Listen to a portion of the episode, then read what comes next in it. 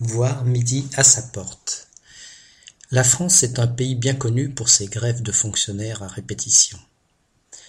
Lorsque le gouvernement présente une réforme, chaque syndicat commente à sa façon le but réel de la réforme et l'impact de celle-ci sur la catégorie de travailleurs concernés.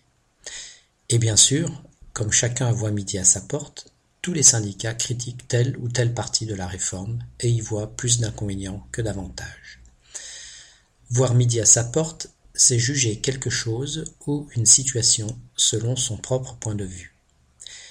L'origine de cette expression viendrait du fait que dans les campagnes, il était fréquent qu'un cadran solaire soit installé sur la façade de la maison orientée vers le sud, en général au-dessus de la porte d'entrée.